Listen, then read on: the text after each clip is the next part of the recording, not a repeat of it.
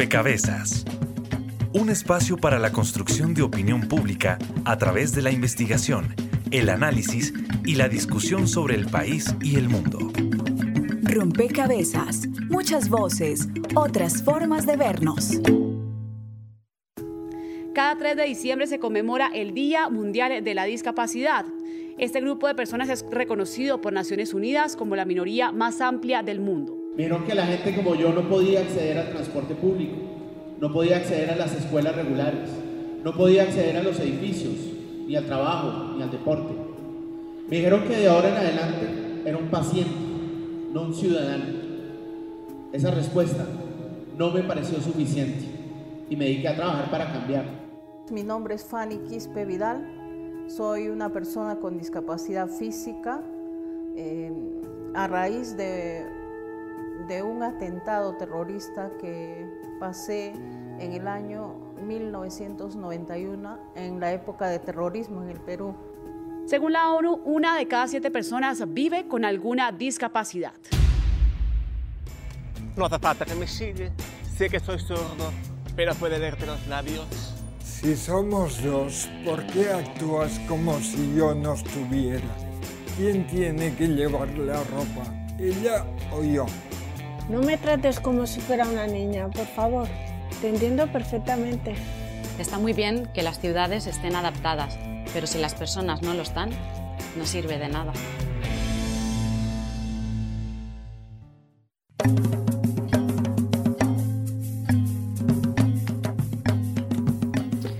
Un saludo a todos los oyentes, a todas las personas que se conectan y sintonizan a esta hora. Rompecabezas, muchas voces, otras formas de vernos. Pensar hoy en las condiciones laborales para las personas con discapacidad implica primero entender los cambios de paradigma que se han dado en, esto, en justamente en la comprensión de la discapacidad.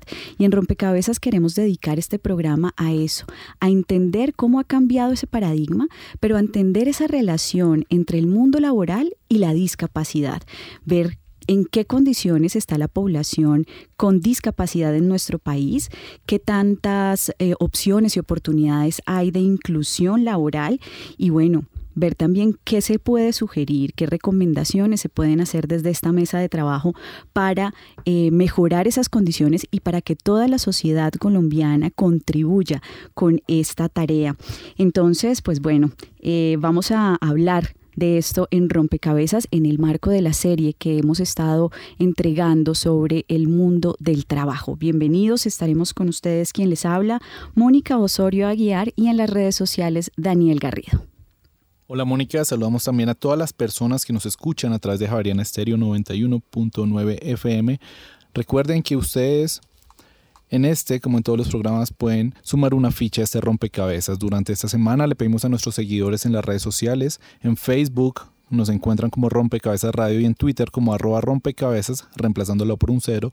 Les pedimos que nos compartieran algunas de sus inquietudes y preguntas para que se resuelvan acá en, a lo largo del programa. También aprovechamos para saludar a todas las emisoras que nos permiten llegar a diferentes lugares del territorio nacional.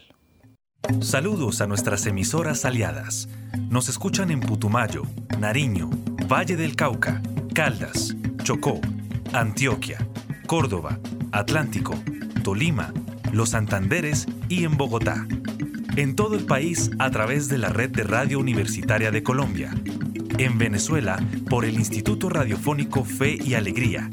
En América Latina por la Asociación Latinoamericana de Educación Radiofónica ALER y en el mundo entero por javerianaestereo.com y SoundCloud como rompecabezas-programa-radial viene además de las opiniones de los oyentes, de nuestros seguidores en redes sociales y de la participación activa de las emisoras aliadas, están quienes nos acompañan en la mesa de trabajo y son fundamentales para construir cada rompecabezas. Quiero eh, darle la bienvenida a Julián Felipe Sánchez. Él es abogado de la Universidad Católica, es eh, magíster en discapacidad e inclusión social de la Universidad Nacional, es una persona en situación de discapacidad también que desde su experiencia tiene mm, pues una reflexión bien distinta y quisiera empezar con usted Julián hablando justamente de esa comprensión sobre la discapacidad.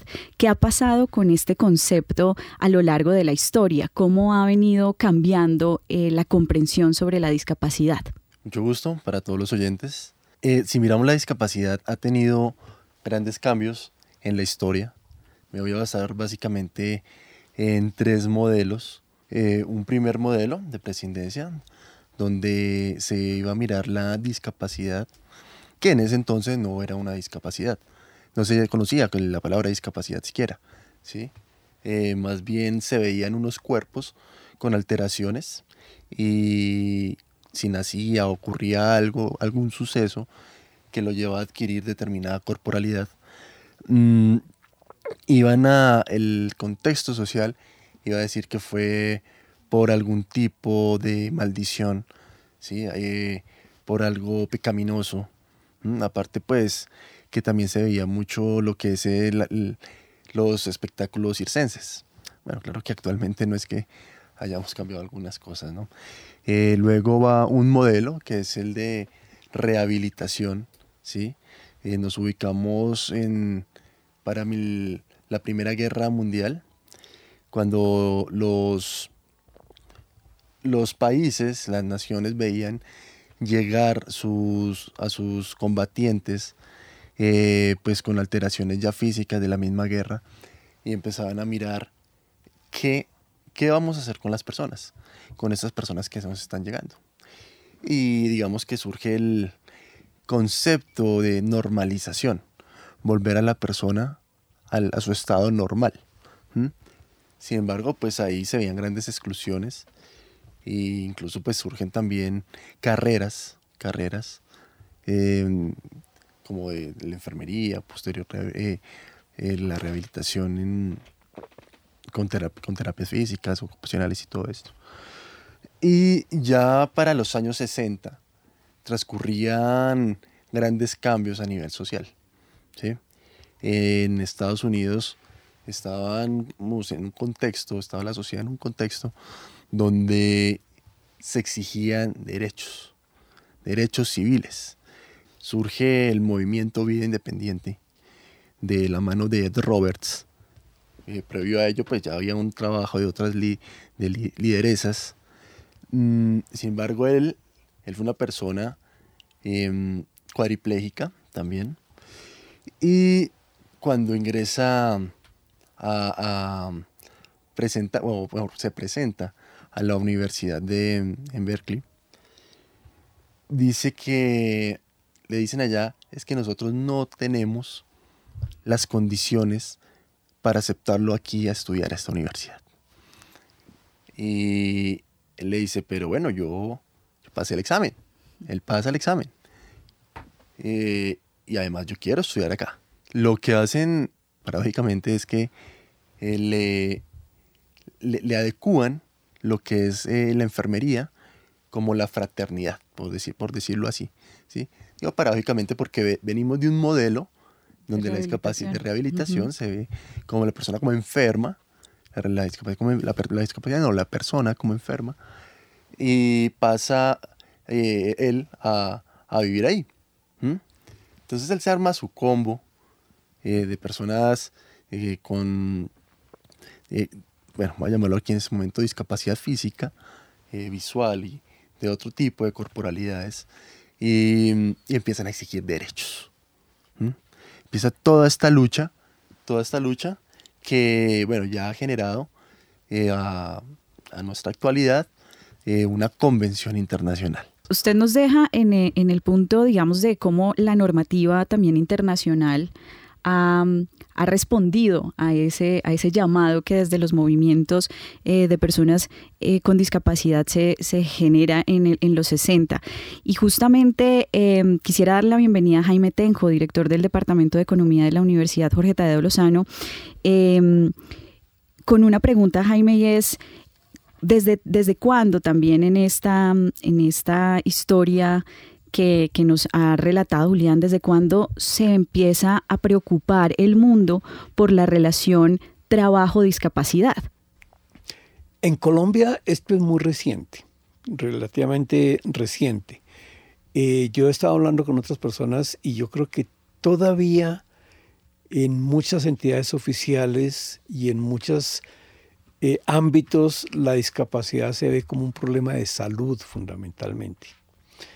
Em, nosotros precisamente por ese enfoque fue que decidimos con Manuel comenzar a trabajar un poco más los temas de, mm, del mercado laboral, es decir, eh, qué le pasa a las personas en, el mercado laboral, si es que pueden entrar o si no pueden entrar, etc.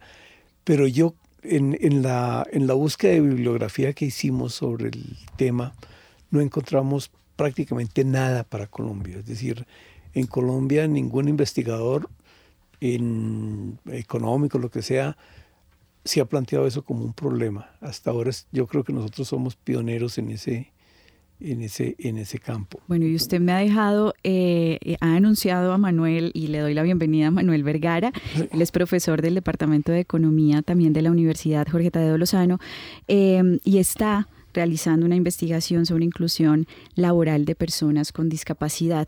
Em, en ese ejercicio, digamos, de indagación para su investigación, Manuel, entiendo que no se ha encontrado mucho en términos de, esto en Colombia, del avance en Colombia, pero ¿qué referencias hay en el mundo sobre el avance de la discapacidad y el mundo laboral, el mundo del trabajo? Bienvenido a Rompecabezas.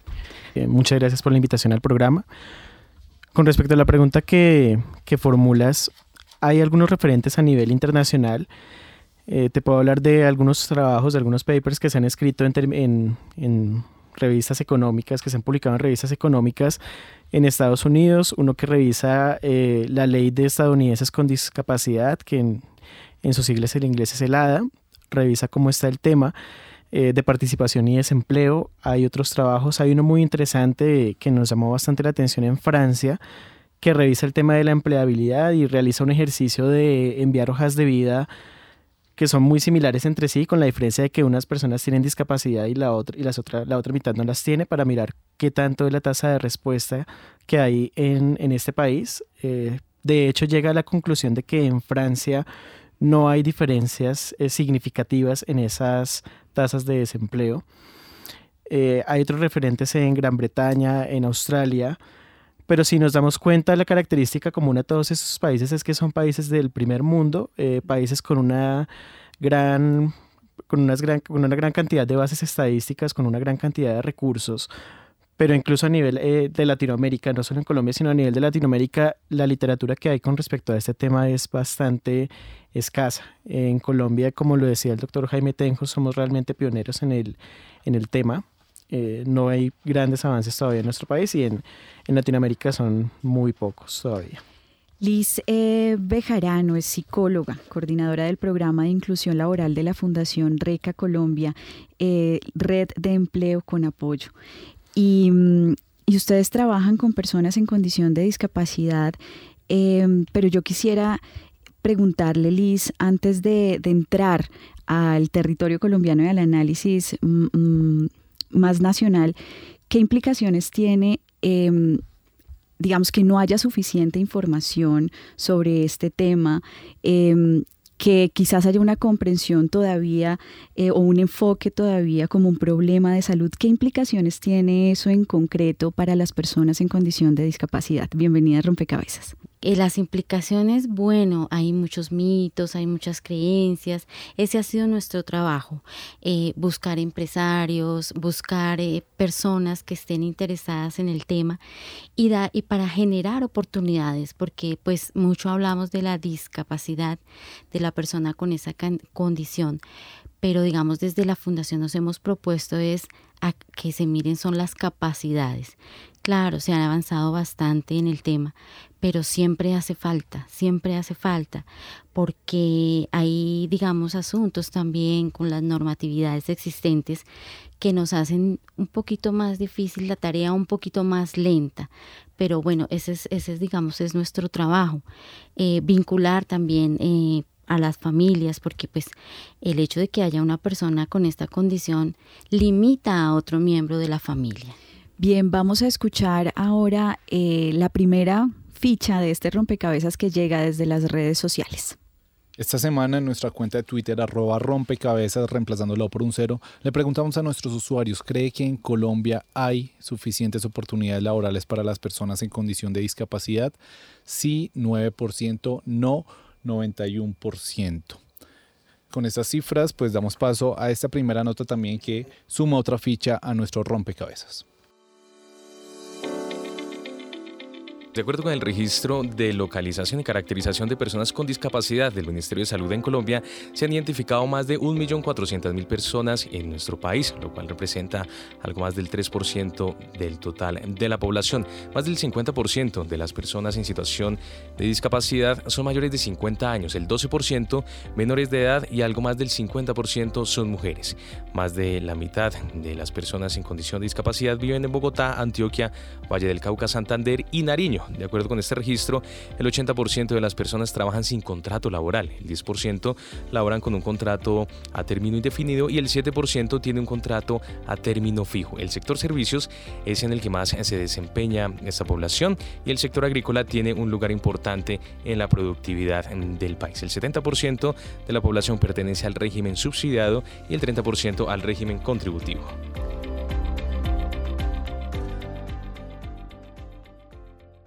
Bien, ahí están las cifras eh, que nos presentan datos oficiales, pero quizás ustedes em, digamos, desde la investigación, desde el acompañamiento que hace RECA, pero también desde la propia experiencia, porque Julián Felipe y Manuel son personas en condición de discapacidad, pueden también hacer un análisis sobre cuáles son esas condiciones reales a las que se enfrentan las personas con discapacidad en Colombia. Y quisiera que em, pues sobre eso empezáramos a conversar en este momento. Manuel, ¿cuáles son esas condiciones reales a las que se enfrentan em, las personas en condición de discapacidad cuando van a buscar un lugar en el mundo laboral? Para mirar el tema laboral y lo que hemos venido desarrollando a lo largo de la investigación es que son dos puntos cruciales para las personas con discapacidad. Uno que es el tema educativo, que está estrechamente relacionado con el mercado laboral, y otro que es ya la búsqueda de empleo mismo. Hace poco más de dos años fui estaba buscando una maestría y fui a una universidad. Eh, busqué pues, información en internet, conseguí una cita para ir a, a mirar una universidad aquí en Bogotá para revisar pues temas de la maestría misma y temas de, la adaptación. Entonces fui a la, a la, universidad, me atendieron una persona que, con la que tuve la cita, me mostró las instalaciones de la universidad que pues no son las ideales, realmente son un poco complicadas en esta, en esta universidad, en este, en este instituto. Y pues me dice que le pregunto, bueno, las condiciones no son las mejores, pero me pueden dar alguna facilidad, me pueden cambiar salones. Tienen algunos salones que sí son adaptados, tienen algunos espacios que son manejables. Y la respuesta de ella es que eso depende de otro departamento y que realmente es muy complicado poder adaptar eh, los salones, muy complicado poder cambiar estos salones.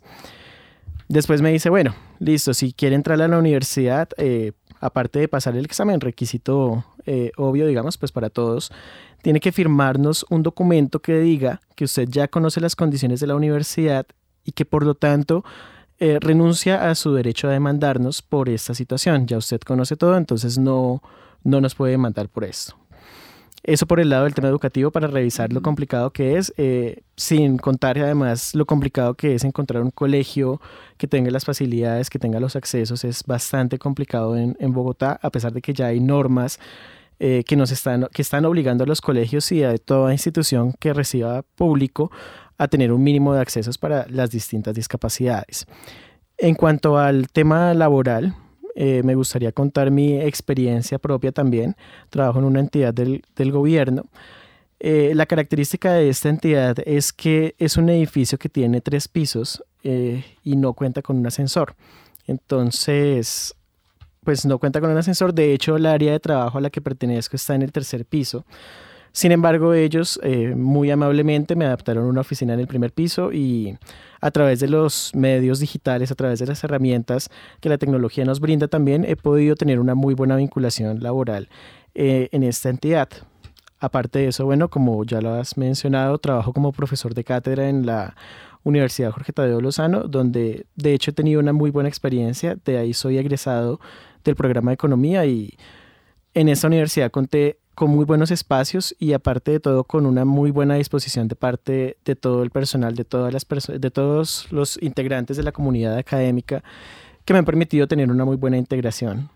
Em, Jaime, pero son estas las condiciones de la mayoría de la población colombiana en condición de discapacidad, porque ya nos, digamos, Manuel nos está describiendo una situación muy complicada en términos de acceso a la educación, a la educación que se quiera, digamos, a lo que la persona tenga derecho como ciudadano de decidir sobre dónde quiere y qué quiere estudiar. Ya hay unas condiciones que no lo permiten. Em, usted ha contado con suerte en, los escenarios laborales, pero esto es, esto es lo que vive el promedio de población colombiana que, vive en condición de discapacidad. Em, no, yo no creo que sea lo que, lo que sucede en general. Yo creo que el caso de Manuel es un, un buen caso, un buen ejemplo, pero no es típico de lo que, de lo que sucede. Lo que uno encuentra en las estadísticas es que las personas con discapacidad tienden a tener menores niveles educativos que el resto de la población, otras cosas mm, más o menos iguales. Em, eh, pero, pero la diferencia es, es grande. Teniendo bajos niveles de educación, se les dificulta más el acceso al mercado laboral porque tienen menos oportunidades de trabajo, etc. Eh, y teniendo baja educación, pues una buena parte del trabajo no puede ser mm, o no tienen la oportunidad de hacer trabajo intelectual. Por ejemplo, en el caso de, de Manuel, eso es lo que él hace. Entonces, la discapacidad que él tiene, pues sí lo afecta, etcétera, pero no afecta su trabajo directamente. Para la mayoría de la gente que no tiene los niveles de educación suficientemente altos, generalmente están en ocupaciones donde la actividad física y otro tipo de actividad puede ser más importante y en ese sentido la baja educación les limita mucho las oportunidades laborales. Eh, y eso lo vemos en las estadísticas, las tasas de participación laboral, que es la medida que usamos para ver el grado de inserción de la población en el mercado laboral es em, eh, para las personas con alguna discapacidad es muchísimo menor, pero muchísimo menor que para el resto de la población, por niveles educativos, por niveles de edad, por lo que sea. Entonces, eh, lo que estas estadísticas están mostrando es que, en efecto, hay unas barreras, unas visibles, otras invisibles, que les impiden a las personas tener una vinculación en el mercado laboral. Ahora, cuando uno mira los ingresos, es una, es, es una parte del trabajo que nosotros estamos haciendo y todavía está en proceso y no tenemos resultados definitivos, pero lo que uno mira es que cuando uno controla por ciertas cosas que en general no se controlan, como el nivel educativo, probablemente encuentra que a las personas con discapacidad se les paga menos que a las personas eh, sin, dicha discapacidad. Y la estructura laboral también es diferente. Eh, me sorprendió, por ejemplo, que en los datos que nosotros tenemos, como la mitad de las personas con discapacidad trabajan por cuenta propia. Es decir, no tienen un empleador, tienen que crear sus propios. Jaime, eh, en esos datos ustedes han encontrado alguna diferencia o alguna particularidad en, en, en, términos de contexto, es decir, personas con discapacidad que habitan la ciudad y aquellas que habitan el sector rural, porque creo que ahí hay una diferencia también muy importante. Eh, no, ese, ese pedazo no lo hemos estudiado todavía por acá, Julián, Felipe, eh, quizás sí tenga una reflexión sobre eso, porque creo que las implicaciones del contexto también eh, tienen mucho que ver en esa relación de la discapacidad con el escenario laboral. Eh, sí, claro, mira. Mm, date cuenta que la convención, la CIF, va a hablar sobre. CIF es el documento Clasificación Internacional, internacional de funcionalidad. Van a hablar sobre que la, discapacidad se va a crear. Eh, se va a crear en el momento en que una persona con alteraciones físicas, sensoriales, mm, cognitivas, eh, al momento de mm, enfrentarse o, de hacer una relación con su contexto social, va a encontrar unas barreras, unas barreras que le van a impedir la igualdad de derechos frente a las demás personas eh, de la sociedad. Eso poniéndolo en términos de, la norma, ¿no? Eh, se habla de discapacidades visuales, cognitivas, físicas, mm, psicosociales, eh, auditivas. Y, pero quiero aclarar algo. La discapacidad no está en los cuerpos.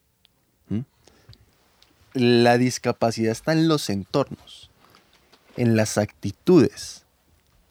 Mm, yo lo llevo más allá, a la parte económica, a la parte del acceso a la justicia, del acceso a la educación. En los contextos entonces. En los contextos, en los entornos. ¿sí? El hecho, bueno, yo no muevo brazos ni piernas, soy una persona cuadriplégica, pero no es que mi discapacidad sea una cuadriplegia. Esa es la visión, esa es la visión otra que, te comentaba. Que, bueno, eso.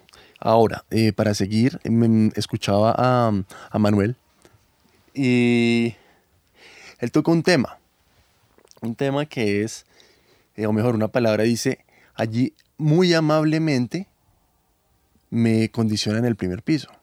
Esto no es de amabilidad. Esto es de derechos, ¿sí? De obligatoriedad. Aquí, eh, es más, no es un primer piso. El por qué no puede acceder al tercero y al segundo. El, lo, más fácil ahí, uno diría a nivel arquitectónico, montemos un ascensor. O una plataforma o algo así. Pero ahora nos vamos a ir al otro tema que tocaban. La parte es que, mira, esto, esto es eh, intersectorial. Eh, me invitaron a hablar de la parte laboral, pero yo diría que la parte laboral es uno de los temas para que las personas puedan, podamos tener eh, una autonomía y una independencia. ¿sí? Pero entonces para trabajar tenemos que estar calificados para. Vamos al tema de educación. Ahora tocamos el tema de educación. Y en el tema de educación Mm, el acceso, el acceso es, es mínimo. Eh, entonces, eh, está mm, en la parte de, educación, eh, los índices también son mínimos. ¿sí? Legislación hay, correcto, bastante nueva, de este año, del año pasado, mm, digamos ya aterrizando toda esa parte global. Sí, mira, a propósito de que está hablando de derechos, pues llega una pregunta por redes sociales que me gustaría que, respondiera o, si más personas de la mesa también quieren contribuir. Arroba la quejadera uno nos dice, ¿a qué tienen derecho las personas con discapacidad? Un paciente crónico que a, que a largo plazo quedará con alguna discapacidad. ¿A qué nos referimos exactamente cuando nos decimos, hey, las personas en condición de discapacidad son sujetos de derecho, son ciudadanos como todos. Pues la persona tiene todos los derechos como todos. Una vida digna, salud, educación, trabajo, familia, eh, vida independiente, tener sus derechos de autonomía e independencia, a tener dignidad de vida, a tener mm, derecho a la sexualidad también, que es uno de los temas eh, tabú que nos da miedo hablar desde la discapacidad, ¿sí? Porque tampoco somos ángeles, no somos seres asexuales. Eh, tiene derecho a todo. La cuestión es exigir. Y el otro tema aquí es que si en la parte urbana eh, existen esas barreras, yo o sea, siempre he pensado cómo hacen la parte rural porque aquí el, eh, aunque sí hemos, sí, se, han logrado cosas, grandes cosas.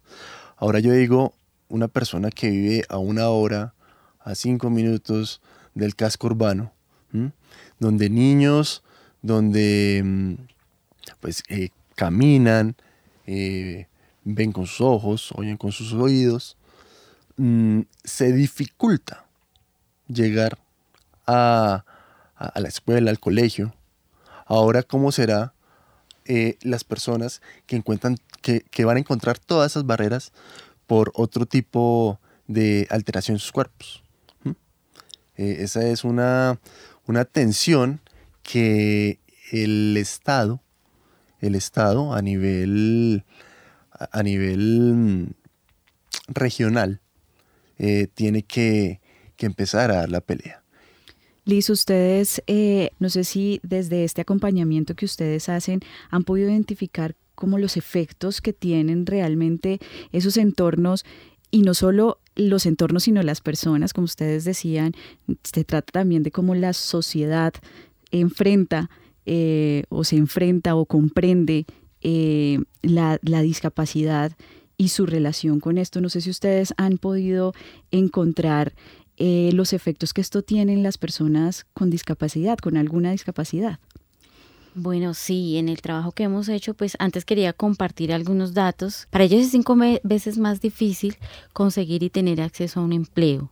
También eh, implica que varios de ellos limitan a algún miembro de su familia en esa búsqueda de empleo, en esa búsqueda de accesibilidad a las oportunidades tanto de educación como de trabajo básicamente digamos a esas. Entonces, ¿qué pasa? Pues que la familia se empobrece, se limita en recursos. Eh, ¿Qué otra cosa nos hemos encontrado? Pues que ya la mayoría de las personas después de los 20 años no tienen tantas oportunidades de apoyo de parte del Estado. Entonces, si es una deuda grande que nosotros tenemos, nosotros en nuestro trabajo pues siempre procuramos, digamos que, como decía anteriormente, que las empresas... Eh, vean la capacidad, aquellas empresas que se han dado la oportunidad, eh, han, descubierto que es una gran fuerza de trabajo que tienen las personas y que realmente hay, hay maneras de hacer unos ajustes razonables para que estas personas puedan tener esa oportunidad dentro de, las empresas. Eh, en, algunos municipios que nosotros trabajamos en Sabana y en Bogotá, entonces, mm, definitivamente sí, es mucho más eh, restringido el acceso y las oportunidades de no solamente de, en la parte física, de una discapacidad física, sino de otro tipo de discapacidades que a veces de pronto se invisibilizan más, como la discapacidad intelectual, aunque se ha mejorado mucho, pero pues no siempre nos hace falta en para apoyar a todas estas eh, personas con estas diferentes condiciones de discapacidad. Liz, a propósito de lo que venías mencionando, hay una pregunta en redes sociales de Sandra Enciso que nos dice, ¿hay algún tipo de ayuda para los cuidadores de las personas en condición de discapacidad en nuestro país? Bueno, nosotros tenemos entendido que efectivamente sí las hay. Eh, es muy importante que la persona en esta condición primero se reconozca como tal, no todas las personas eh, están reconocidas por, por el registro de localización y caracterización, por eso se está haciendo mucho énfasis en que se registren y que se reconozcan como tal. Eso les hace, digamos, les, les permite tener una certificación de discapacidad. Esta certificación la debe dar un equipo multidisciplinario a través de, en este momento, de la EPS es un servicio que se debe dar gratuito, sea tanto del régimen contributivo como del subsidiado. Y para nosotros es muy importante aprovechar este espacio y decir, por favor, vayan, reconozcanse con la discapacidad, soliciten sus certificaciones, porque de alguna u otra manera las empresas van a tener un estímulo al vincular a las, a las personas con estas condiciones. También les permiten ejercer más fácilmente su derecho y ser más visibilizados en estas oportunidades, en para estas oportunidades. Entendemos que los gobiernos locales eh, tienen unos auxilios y unos beneficios tanto en recreación como en, programas de seguridad alimentaria, todo esto para las personas que eh, se identifican y tienen, están caracterizadas. Muy bien, eh, con este primer diálogo sobre la discapacidad, la comprensión profunda y distinta, esa otra mirada como Julián nos invita. Eh, cerramos esta primera parte de Rompecabezas. No se muevan de eh, sus radios porque ya regresamos. Están escuchando Javeriana Estéreo, sin fronteras. Mil estilos.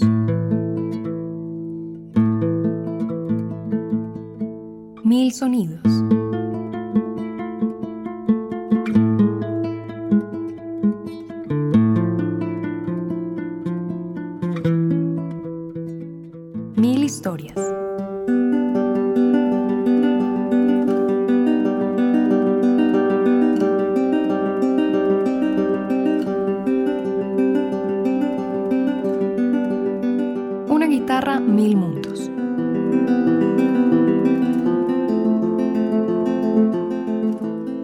Todos los domingos a las 10 de la mañana, con repetición los jueves a las 11 de la mañana.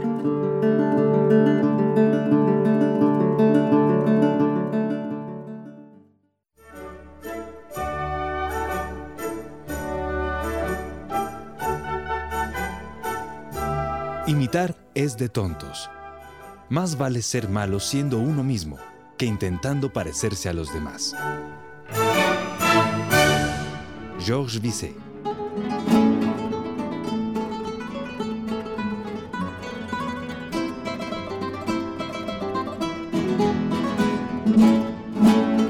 Javeriana Estéreo, sin fronteras.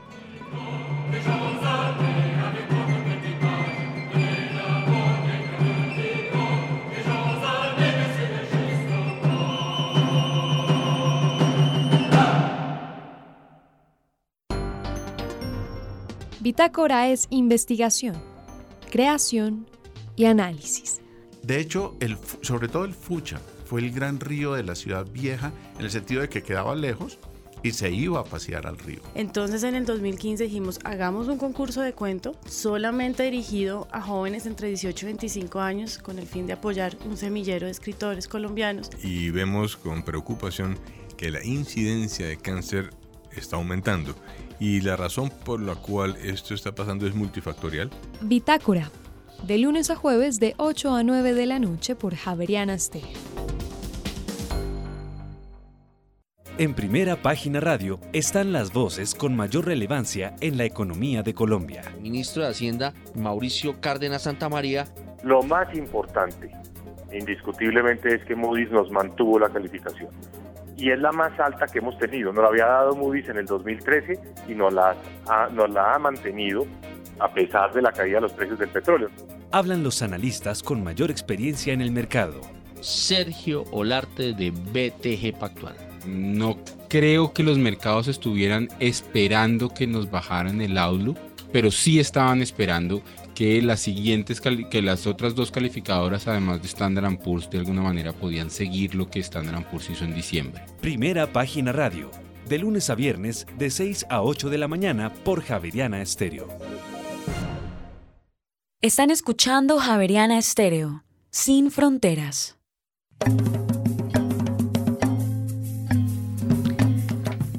Regresamos a Rompecabezas, hemos estado conversando sobre la discapacidad, la comprensión de la discapacidad, pero también su relación con el mundo laboral.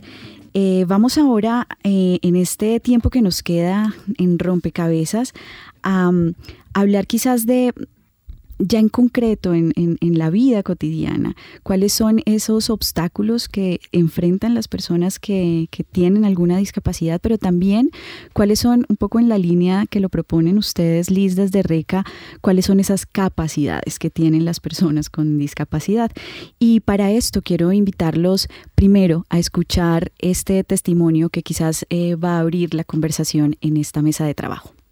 Bueno, muchísimo gusto. La señal que me identifica es esta. Mi nombre es Viviana. Soy una persona sorda. En este momento estoy acompañada de mi intérprete. Ella se llama Jennifer. Y ella va a ser la mediación en nuestra comunicación en esta entrevista. Viviana Marín es representante de la comunidad sorda de Colombia y trabaja como líder de atención al usuario del centro de relevo. Eh, cuando era un poco más joven, eh, siempre fui participativa, me gustaba aprender en muchos espacios y fui representante en el colegio, fui personera, eh, también fui representante de la Asociación de Jóvenes de Risaralda y participé en muchos espacios porque mi sueño siempre fue ser una persona líder, una persona que apoye a la comunidad, apoye a mi comunidad sorda poco a poco lo he ido construyendo y lo he ido logrando. Ahora trabajo como líder de atención al usuario, hago muchas cosas en pro de mi comunidad sorda y eso es muy positivo porque siento que doy todos los días y aunque trabajo con personas oyentes, también como que no tengo limitaciones con esa barrera de comunicación, puedo enseñarles yo misma la lengua de señas para que ellos aprendan, yo aprendo de las personas oyentes con las que me rodeo día a día y ha sido un trabajo muy enriquecedor, la verdad.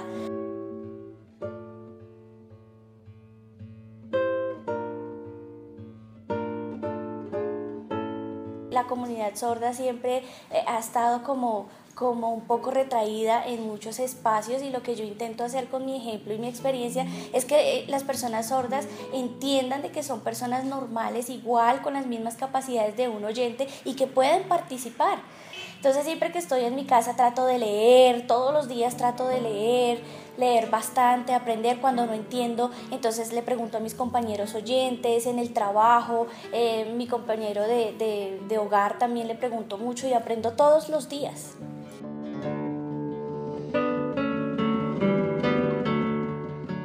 No hay nada imposible. Y eso es importante que las personas lo tengan. Obviamente muchas empresas ahora han dado la oportunidad precisamente laboral a las personas sordas y esto es bueno. Hay muchas personas sordas que también ya se han incentivado y son líderes en sus comunidades y participan en muchos espacios. Yo siento que hay mucho que aprender y hay mucho que fortalecer todavía esta, a esta comunidad, pero no existen barreras de comunicación. Yo siento que eso se puede ir rompiendo. Esta entrevista se logró gracias al Centro de Relevo una iniciativa del Ministerio de Tecnologías de la Información y las Comunicaciones y la Federación Nacional de Sordos de Colombia que presta servicios de interpretación y comunicación a las personas con discapacidad auditiva. Informa para Rompecabezas María Alejandra Navarrete. Bien, no hay nada imposible, decía Viviana Marín, representante de la comunidad sorda de Colombia. No hay nada imposible, no existen barreras de comunicación y quisiera que entráramos en este momento en rompecabezas a hablar justamente de las capacidades, de las oportunidades también que se abren cuando el mundo laboral mira y entiende de una manera distinta eh, la condición de discapacidad de una persona. Eh, Julián, en ese sentido, ¿cuáles serían las oportunidades, eh, las capacidades que deberían reconocer quienes tienen en, sus manos em, hoy ofrecer escenarios laborales eh, en Colombia particularmente? Bueno, primero que todo quiero hablar algo sobre lo que hablaba Viviana, que surge el paradigma de la normalidad. ¿Sí? que decía que las personas sordas eh, se vieran normales como los otros. Pero pues en realidad aquí no hay normales ni, ni anormales. Habría la, la, dualidad. Eh, en, este, en esta parte del paradigma de la normalidad, eh, el trabajo por parte de nosotros, de la sociedad, es llegar a la concienciación. A través, propongo yo, de la sensibilización otros compañeros líderes dirán que no, bueno, no sé. Eh, pero es que, la, que, la, sociedad, que las personas creemos esa conciencia. Eh, hablaba, me preguntaba sobre las capacidades. Mira, si hay un estudio por parte mm, de Pacto de Productividad, Pacto de Productividad em, es, un, un, una apuesta, una apuesta que inició Fundación Corona eh, con otros aliados, entre ellos pues el SENA, em, Agencia Presidencial para la Acción Social, Fundación Saldarriaga, eh, entre otros, donde hacen una investigación, una investigación en cuatro ciudades de aquí de Colombia, Bogotá, Medellín, Cali, Pereira, y encuentran encuentran, entre otras cosas, que en esas capacidades mm, se, encuentran unas, unas barreras. en Unas barreras en cuanto a tecnología, entorno, actitud y bueno, ahorita la otra no la recuerdo. Mm, infraestructura. infraestructura, gracias. Y, de ahí lo que van a, entre, otra, entre otras eh, conclusiones, o, mejor, eh, cuestiones que dio la, resultados, resultados de la investigación, es que las personas también influencian, pueden influenciar ¿sí? en, otros trabajadores. ¿Mm?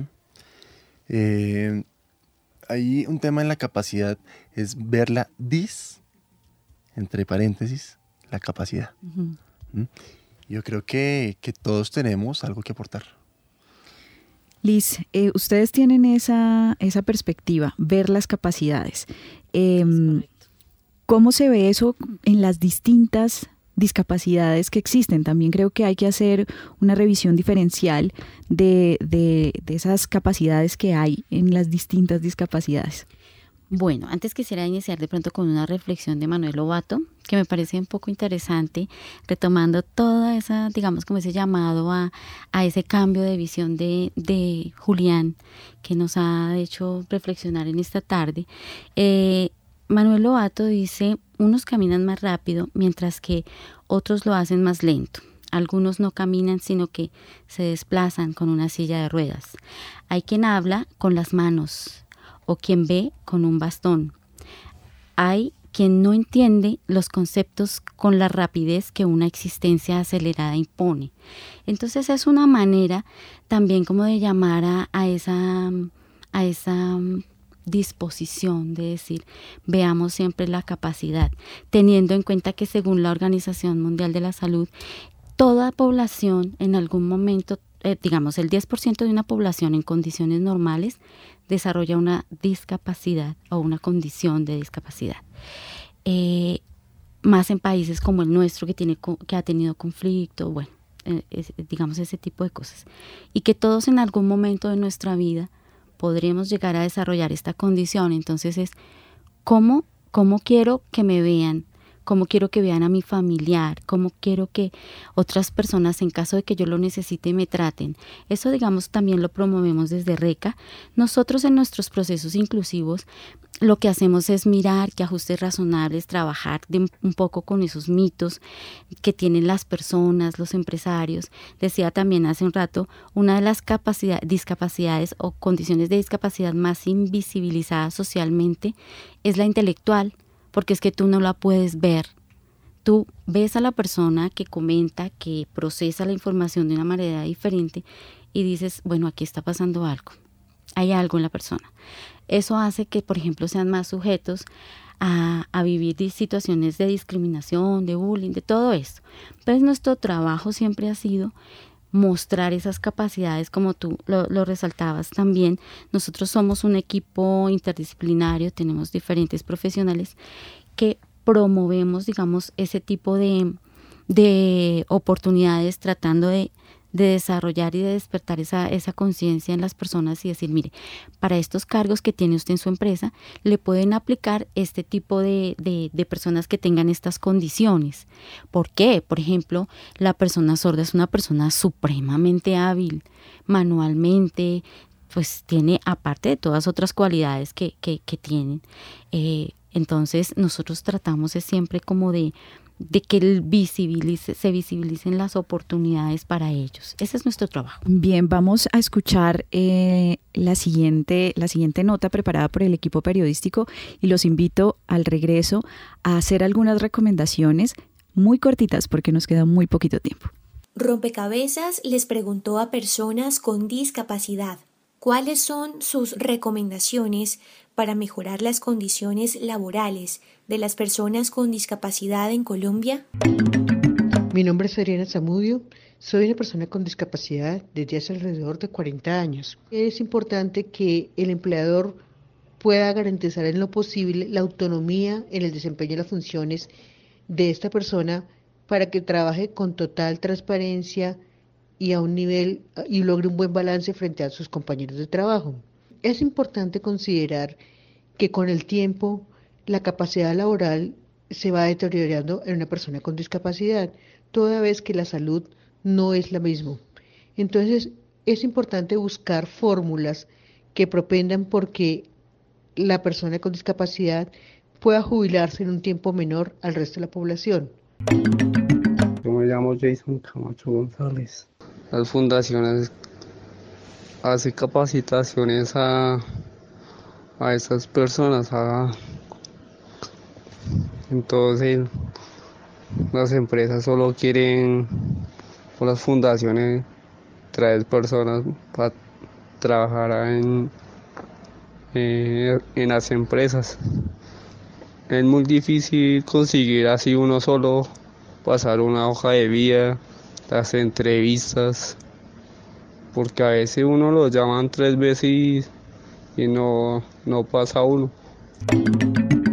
Digamos que la recomendación sería, pues dependiendo del perfil, eh, que no importe, no importa. Por ejemplo, nosotros tenemos la oportunidad de trabajar, digamos que en el caso de las personas sordas, lo más importante sería el tema de la comunicación, sí, pero lo importante sería brindar esa oportunidad, dar ese apoyo, esa, esa, esa atención que necesita la persona con necesidad y pues poder suplir esas necesidades que tiene.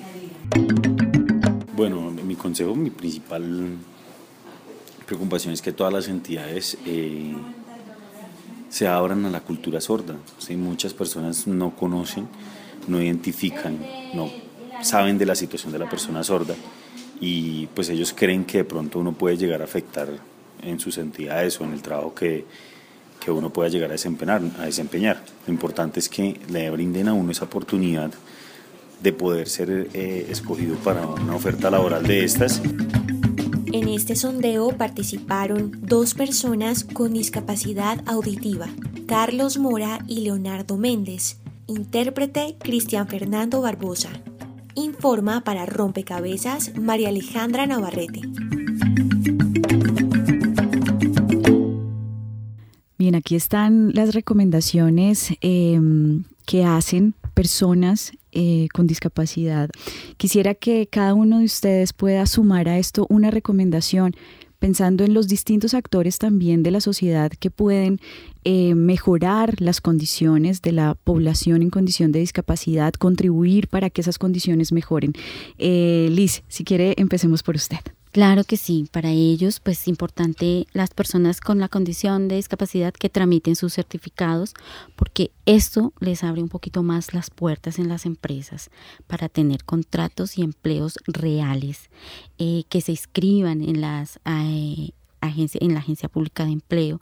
Nosotros somos operadores de un programa de inclusión laboral para la Agencia de Emprendimiento y Compensar. Los invitamos que se inscriban en el Servicio Público de Empleo, que, que tramiten esto, que existen ya los apoyos, hay intérpretes, hay mm, facilidades para que las personas, todas, todo tipo de personas con diferentes condiciones tengan acceso y no perder el, el ánimo siempre hay oportunidades, hay que buscarlas, pero eh, sí hay oportunidades. Jaime, su recomendación. Hay que entender qué es ser una persona discapacitada, pero eso no se entiende intelectualmente, yo creo que hay que vivirlo. Entonces yo siempre le digo a las personas, pónganse en esa situación. Eh, un día de estos piden una silla de ruedas y váyanse y denle la vuelta a unas cuatro o cinco manzanas por Bogotá a ver cómo les va. Eh, traten de vivir una tarde eh, con tapones en los oídos para no poder y no poder entender para saber lo que es eh, tener problemas de, audición. Traten de caminar con los ojos cerrados, etcétera. Es decir, yo lo que le digo a las personas es traten de entender qué es lo que sienten las personas que tienen discapacidad poniéndose en esa situación, pero de una manera seria, es decir, no simplemente como un juego, sino tratando de vivir la vida de ellos. Y yo creo que eso nos va a ayudar a entender mucho mejor y a facilitar el acceso a muchas otras cosas, incluyendo el mercado laboral. Manuel, su recomendación. Bueno, yo creo que lo más importante es tener en cuenta, como ya le estaba mencionando, tener en cuenta a la persona con discapacidad entender que cada recomendación es particular a cada caso, eh, son discapacidades muy diversas, incluso tratando de, segmentarlo a discapacidades físicas eh, de miembros inferiores siguen siendo muy diferentes y tener en cuenta a la persona es algo de suma importancia. Ponerse en el lugar de la persona en situación de discapacidad, tratar de hacer el ejercicio es una recomendación crucial. Eh, con respecto a esto, una anécdota muy breve que me pasa constantemente es que entro a baños que se supone que son adaptados para personas con discapacidad, en general para personas con discapacidad física, y ocurre algo muy gracioso y es que la caneca de la basura es de esas que toca ponerles el pie encima para poderlas mantener abiertas. Entonces eh, resulta bastante curioso este tipo de detalles que las personas no suelen notar. Para eso es muy importante tener presente a la persona específica que está tomando la discapacidad, que tiene esa discapacidad y que puede aportar realmente los elementos para una mejor inclusión y una mejor integración en la sociedad. Claro. Eh, Julián, con usted cerramos esta ronda de recomendaciones. Sí, claro, bueno, eh, antes de una, una, pequeña acotación para Jaime y ahorita pues con el, la importancia del uso del lenguaje eh, y hablarlo en términos políticamente correctos, diríamos persona con discapacidad, no persona discapacitada. Sí. Eh, tocaba un tema. La, corrección. Eh, tocaba un tema muy eh, importante que también invito a nuestros oyentes. Mm, es que piensen en los privilegios. ¿Qué son sus privilegios? Sí, poder levantarse, poder escuchar, poder ver, movilizarse, sentir su cuerpo es un privilegio. ¿Y qué pasaría si en algún momento perdiera uno de ellos? ¿Sí? Eh, eso como para cuestionar, para tensionar, diría yo. Mm, aquí hay un tema debidamente donde eh, tiene que aparecer Estado, sociedad y por supuesto persona con discapacidad. Mm, porque desde lo que es la experiencia, la experiencia encarnada, llamaríamos eh, en, pues desde los estudios, eh, es vivir esas situaciones en carne propia. Es escuchar la voz de la persona para llegar eh, a un acuerdo, a un acuerdo donde se lleguen a unos ajustes razonables. A unos ajustes razonables que permitirán, permitirán eh, que las personas mm, nos podamos desempeñar de manera correcta, de manera amable, con con nuestro trabajo, ¿sí? Donde, importante, una cosa que se me olvidaba, la presencia de los empresarios, ¿sí? Hay un miedo por parte de ellos de contratar que a sujeción de, de, la ley van a decir que pues la persona con discapacidad eh, va, a, a, tener una, mm, unas gabelas laborales, ¿sí?